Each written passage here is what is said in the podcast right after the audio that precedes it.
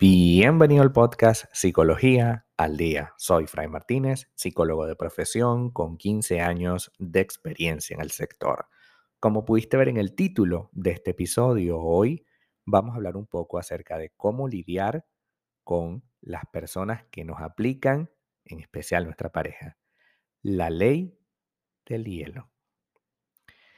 sin duda que la ley del hielo es una de las situaciones más complicadas que podemos sentir, porque nuestra pareja deja de responder o lo hace con una frialdad que no habíamos percibido anteriormente. El punto característico y que determina esta conducta es que bloquea la comunicación y cualquier esfuerzo que hagamos para restablecer un canal viable para que ambos nos sintamos plenos.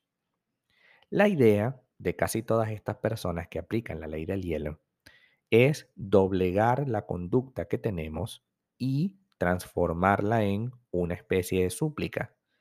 Te suplico que por favor me digas qué pasa o qué puedo hacer para que me vuelvas a hablar.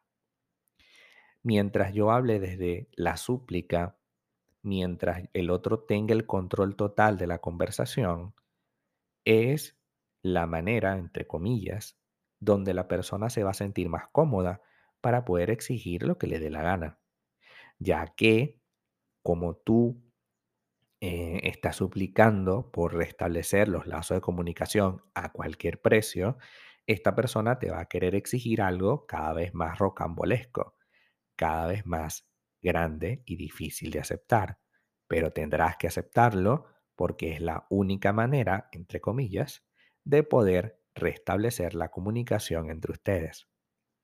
La cuestión es que la ley del hielo es una forma muy clara de manipulación emocional de la que todos hemos caído alguna vez en nuestra vida. La manipulación emocional existe porque nosotros queremos a la persona especial, queremos a nuestra pareja y queremos que nos vaya bien en la relación. Entonces se aprovecha de esa situación para, a partir de allí, hacer algo concreto. Y bueno, la ley del hielo retumba y nos impacta de manera directa. ¿Por qué? ¿Por qué nos impacta la ley del hielo? Porque si hay algo que no nos gusta para nada, es que dejen de comunicarse con nosotros, que nos ignoren. Algo en nuestro cerebro se activa con la ley del hielo. Y se activa un mecanismo y es que a las tribus cuando se separa a alguien de la tribu, generalmente es porque está moribundo o porque está descartado, es decir, no es capaz de mantenerse en la tribu. En este caso pasa lo mismo. Tu cerebro comienza a interpretar de que te están rechazando, te están descartando porque no vales nada o porque vales poco. Entonces va a hacer lo que sea, tu cerebro va a hacer lo que sea para tratar de volver a la relación con la persona sin reconocer que esta situación la está creando la otra persona, la ley del hielo, para construir su beneficio. Entonces, ¿qué hago si mi pareja me aplica la ley del hielo? Lo primero es mantener la calma. La frialdad de nuestra pareja puede causarnos mucha rabia, mucha frustración, pero es muy importante no dejarse llevar por esa emoción, por esa frustración tenemos que aprender a evitar el lenguaje ofensivo, porque eso va a generar más ley del hielo, y tratar de volver a una especie de calma en la que te vas a preguntar dos cosas esencialmente. La primera, si esta persona está realmente queriéndome, o sea, si realmente me quiere esta persona, pues no debería tratarme como me trata, ¿no? Debemos mantener la calma también porque la ley del hielo nos desespera y queremos que a toda costa esa persona nos diga otra vez algo. Y por supuesto, entonces estamos aceptando condiciones que son muy desfavorables para nosotros. Reconoce las señales de que tu, de que tu pareja está en ese momento en el que te va a aplicar la ley del hielo. Hay gestos, actitudes y acciones que delatan cuando comienza a construir esta pared de hielo. Y tenemos que estar muy dispuestos a entender qué es lo que lo está causando.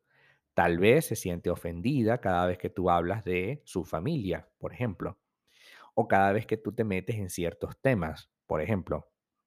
Y no se trata de evitar hablar de esos temas, se trata de ver por qué esa persona toma la decisión de en lugar de enfrentar las cosas conmigo, de apartarse.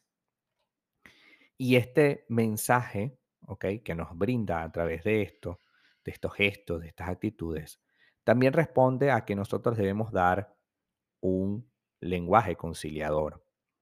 Evitemos cuando empieza a construir la pared palabras agresivas y asume que tienes alguna cuota de responsabilidad en esta situación. No es la salida idónea. La ley del hielo no es una salida. Es una forma que la persona cree tener para protegerse y manipular. Repito, es una forma que tiene la persona que cree que puede protegerse y manipular. Hazle saber que tú te preocupas por su bienestar, que te preocupas porque todo mejore en la relación, pero que es necesario que hablemos sobre el tema, puesto que si no se habla sobre el tema, corremos el riesgo de que siga produciéndose. No premies la, la ley del hielo finalmente. Evita a toda costa cualquier recompensa sobre esta conducta tan tóxica. Seguir discutiendo aunque la persona no responda mm, puede mostrar eh, también un, un nivel de agresividad totalmente innecesario. No quieres hablar, no quieres responder, ok, está bien, ese es tu problema, pero recuerda que yo no voy a soportar que estés todo el tiempo dejándome de hablar.